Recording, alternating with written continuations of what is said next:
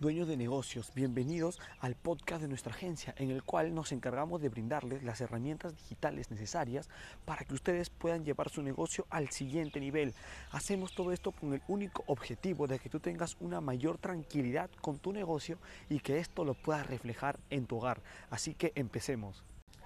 En el episodio del día de hoy lo que quiero comentarles son algunas estrategias, más que estrategias, diría trucos psicológicos para vender más a través de las redes sociales o una página web, porque estos trucos psicológicos se pueden aplicar a ambos casos. Es trucos psicológicos que suelen utilizar grandes empresas como eBay o Amazon en sus plataformas de comercio electrónico. Entonces, ah, primero, antes de pasar a explicar de esos trucos psicológicos, quiero, quiero eh, que entiendas un poco eh, te voy a dar un trasfondo para que puedas entender cómo funcionan estos trucos psicológicos para que eh, podamos entrar en un mejor contexto. Lo, primero es que recuerda de que el ser humano no tiene tampoco mucho tiempo en el que se haya desarrollado. Sí, han pasado miles de años, pero la mentalidad que, que, tenía el hombre primitivo aún sigue impregnada en nosotros. Todavía no hemos pasado de, a una superevolución en la que nuestra mentalidad haya cambiado un 100%. Entonces, hay muchos hay muchas actitudes y patrones que tenía el hombre primitivo en ese entonces que todavía están incrustadas en nuestro inconsciente. Entonces, de allí es donde nacen esos trucos psicológicos que nosotros vamos a aprovechar para conseguir más ventas. Estos patrones inconscientes que tenemos todavía de nuestro cerebro más primitivo se le conocen como sesgos psicológicos.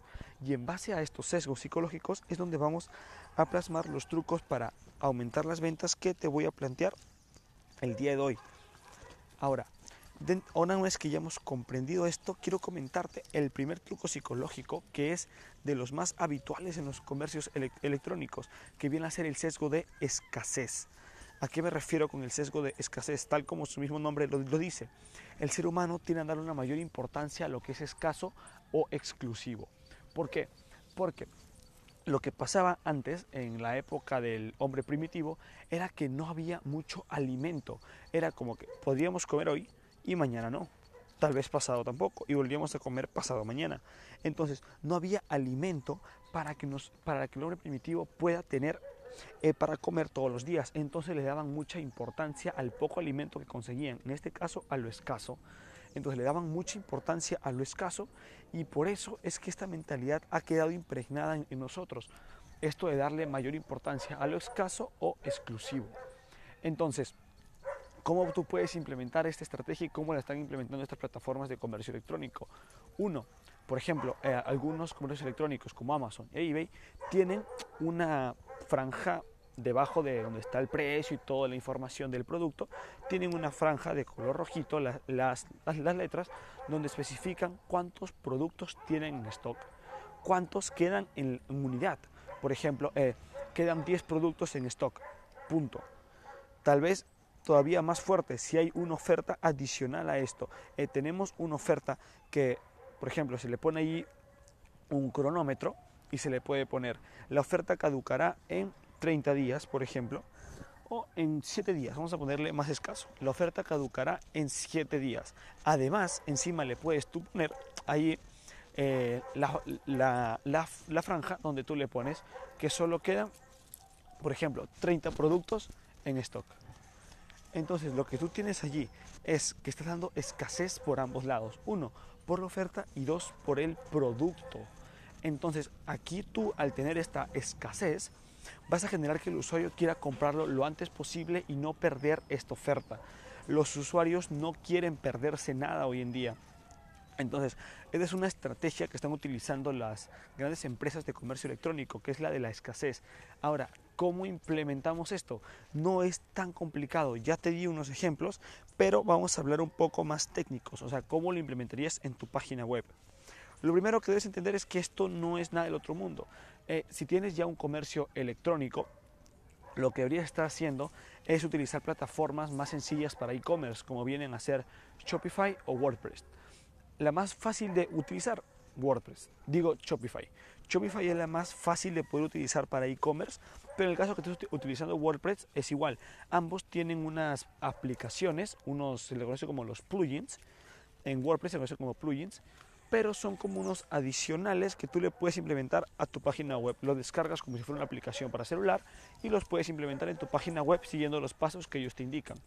Entonces tú podrías simplemente buscar cronómetros, buscar eh, contadores de unidad. Tú simplemente vas buscando estas aplicaciones adicionales y se implementa automáticamente en, tu página web conforme tú vayas poniendo los datos que te solicitan, ¿no? el tiempo de la oferta, los productos que tienes en stock, y ellos van llevando una cuenta de todo lo que tú vas haciendo. Ahora, este es el primer truco psicológico. Ahora, el siguiente, el siguiente truco psicológico va a ser el sesgo de efecto arrastre. Ahora, ¿cómo es este sesgo de efecto arrastre? Cuando nos referimos al sesgo de efecto arrastre, estamos hablando de un sesgo que es seguir a los demás, seguir a las masas, seguir lo que está haciendo la gran mayoría de las personas. Ahora, ¿por qué el ser humano tiene esta tendencia a, seguir lo que están haciendo los demás o las masas? Porque, piénsalo de la siguiente manera, hace miles de años, cuando el hombre primitivo aún existía, lo que pasaba era que el, el hombre que no estuviera en una manada, en una tribu, lo más probable era que acabara muriendo. ¿Por qué? porque cazaban juntos, recolectaban juntos, todas las actividades en ese entonces se hacían en grupo y era complicado que una sola persona pudiera realizar todas las actividades necesarias para poder seguir subsistiendo. Entonces ha quedado nuestro inconsciente el hecho de poder seguir a las masas y estar unidos a ellos, estar en esta comunidad de, de tribu, estar allí con las personas, porque aún sigue impregnado en nosotros porque creemos que es la manera más fácil de poder subsistir. Claro que al comprar un producto no va, no va a ser con intención de subsistir, pero aún sigue el pensamiento inconsciente de que tienes que estar siguiendo lo que hacen las masas. Entonces, ¿cómo implementamos esto al comercio electrónico? Es la más, la más común que vas a ver en cualquier comercio electrónico son las reseñas. Si a un comercio electrónico le faltan reseñas, entonces hay un problema. Esto es lo más común que puede encontrar, poner reseñas de los productos reseñas de los clientes que ya compraron y que lo dejen allí. ¿Por qué? Porque al ver tú una reseña, primero, te genera confianza, si es que nunca antes has comprado en esa empresa, te va a generar confianza el ver estas reseñas de que el producto ha sido bueno, de que tanto, oye, qué buen producto, me, llegó en tanto tiempo. Entonces puedes eh, comenzar a implementarlo y sin ningún problema. Simplemente añades las reseñas, igual también hay aplicaciones, por si no sabes cómo implementarlo, tal vez con código o algo más complejo, también hay aplicaciones que te permiten instalarlo para que las personas dejen ahí sus reseñas. Ahora, fuera de las reseñas, otra estrategia para implementar este sesgo psicológico de efecto arrastre. Otro, esto ya es un poco más avanzado, hay una eh, empresa entera que se encarga de esto, que se les conoce como no tengo el nombre exactamente, pero se conoce como unas ventanas em, emergentes que aparecen en la página web cuando alguien realiza cierta compra. Por ejemplo, imagínate que alguien es nuevo en tu página web. Entonces ingresa a tu página web, está buscando los, los productos que tienes allí y de la nada le sale en una, en una esquina de la página web, tal persona compró este producto. Ah, entonces es como que, mira, esta persona lo está comprando oye, ¿por qué no lo compro yo? Y así le va a ir apareciendo una ventana emergente chiquita en una esquina de cada, que cada vez que una persona vaya comprando producto o agregue algo al carrito. Tú ya especificas para cuándo quieres que se haga. De hecho, esto es algo muy poderoso, esta estrategia.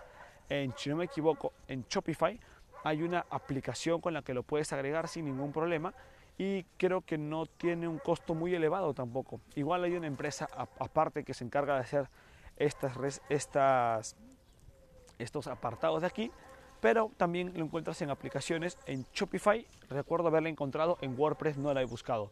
Así que igual, te dejo, la, te dejo con esto, de que lo investigues un poco y bueno, que lo empieces a probar, ¿no? Porque el tema de las reseñas y de lo que viene a ser ver que otras personas están comprando ya algo, funciona mejor. Ahora, otra manera de poder utilizar este sesgo psicológico en tus anuncios publicitarios.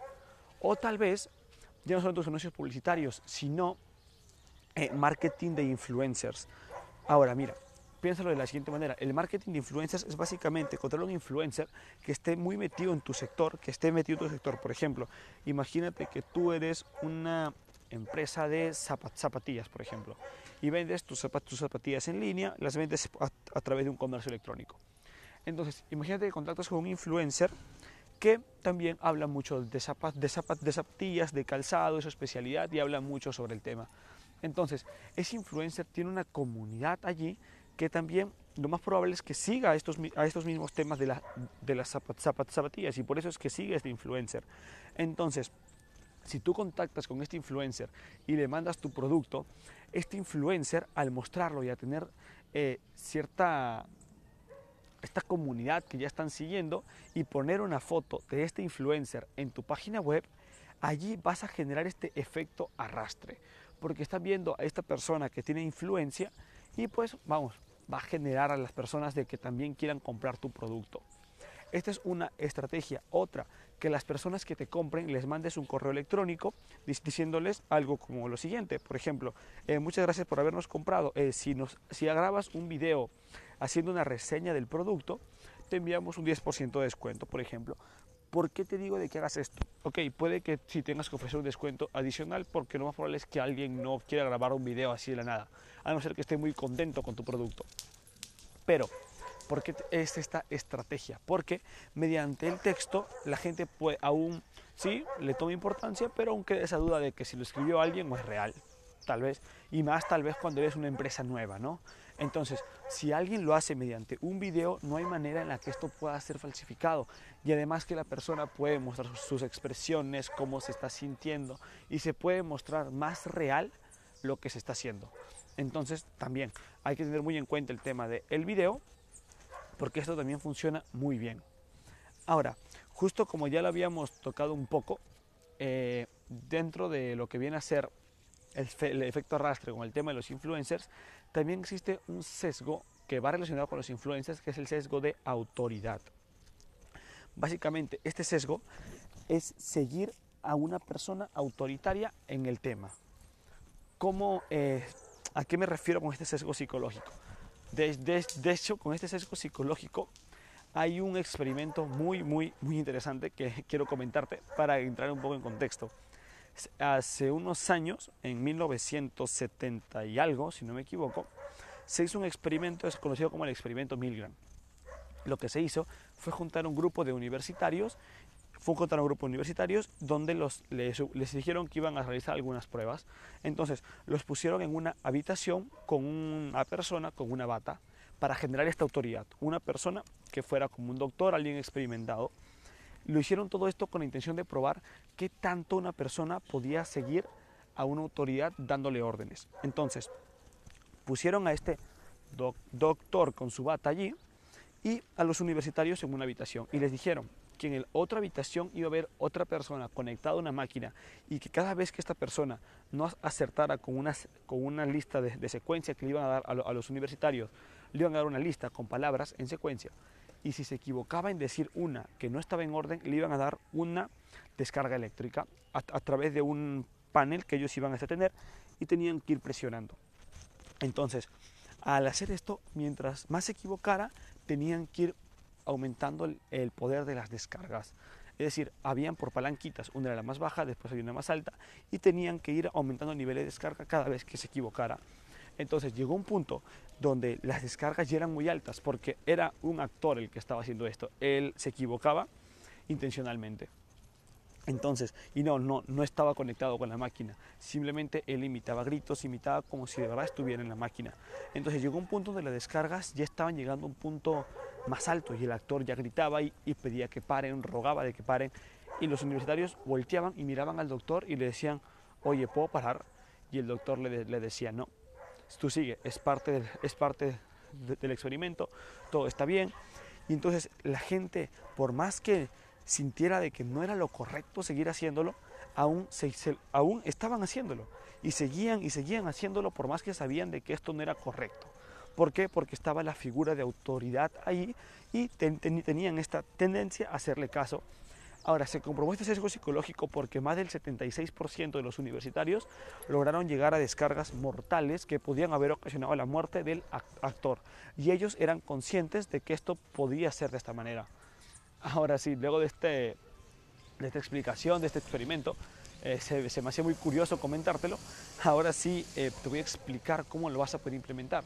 Uno, con los influencers, porque tienen autoridad en el sector. Entonces, poner un influencer haciendo un anuncio publicitario para, para, para, tu marca, o que él mismo lance un anuncio, que él mismo promocione a tu marca, que la cuenten historias, mostrar fotos del influencer portando tus productos. Hay muchas maneras de utilizar este influencer para que figure esta autoridad. Otro, mostrar tu autoridad propia como, eh, como el dueño de, de este negocio. Por ejemplo, imagínate que en este caso vámonos a lo que viene a ser un gimnasio, por ejemplo. Imagínate que tienes un gimnasio y tú eres el, el dueño de este, de este, gimnasio. Entonces tú podrías poner allí, bueno, tú vas contando un poco tu propuesta, pero en una parte debes comentarte un poco sobre, sobre ti, porque estás en la capacidad de poder eh, orientar a esta persona a conseguir sus resultados físicos, ¿no? Entonces simplemente se podría poner, eh, tengo tantos títulos aquí, eh, soy especializado en nutrición, especializado en entrenamiento funcional, especializado en entrenamiento aeróbico, especializado en, musculación, en desgastes musculares, tal vez en especialista en, en, fisioterapia de desgarre. Entonces hay muchos títulos cursados, tal vez también a las personas que ya has tratado, cuántos años de experiencia tienes y tratar de mostrar esta autoridad que tienes tú en el sector. Siempre busca tú la manera de si tienes títulos, recuerda todo lo que tú tengas, porque eso también va a dar un mayor realce a tu propuesta de valor. Porque muestras esta autoridad que tú tienes en el sector y dicen, wow, mira todo lo que has recorrido, o sea, debe tener, debe ofrecer buenos resultados. Entonces, es buscar esta autoridad que ya, ya, que ya bien la muestras en tu página web o la reflejas en tus anuncios publicitarios. Pero mostrar autoridad por el sector también va a generar de que tú puedas tener este realce y la gente tienda a comprarte con mayor facilidad. Otra manera de utilizar el sesgo de autoridad, por ejemplo, eh, ya tocando un poco el tema mismo de los influencers, es que tal vez eh, si tienes algún contacto o logras, eh, o logras conseguir que una empresa más reconocida o que tal vez, mm, vamos a ponernos en, restaurantes, por ejemplo, vamos a ponernos en los restaurantes, hay algún concurso, hay algún concurso, tal vez hay un jurado que ya tiene cierto realce en el sector de los restaurantes, que eh, empieza a hacer este, una revisión de la comida, empieza a dar su propia opinión, este jurado, entonces tal vez tratar de contactarlo para que vaya a tu restaurante y que tú mismo ingreses o a un concurso y que quedes en los primeros puestos de este concurso y lo reflejes allí, ¿no? Quedamos en los primeros puestos de, de, de este concurso, en el acá quedamos tanto. Entonces mostrar estos concursos donde tú ya tienes también cierto realce porque te va a permitir generar más autoridad. Bueno, estos son algunos trucos en el tema de la autoridad. Eh, supongo que deben haber muchos más, son algunos de los que se me ocurren en este momento. Si tienes alguno más que compartir o algo muy curioso, puedes dejarnos en las redes sociales para tal vez comentarlo en un siguiente video, porque estos son solo algunos de los trucos psicológicos más conocidos, porque hay una infinidad de trucos psicológicos que si gusta este podcast y es muy reproducido, tal vez lance una segunda versión explicando trucos psicológicos un poco más avanzados.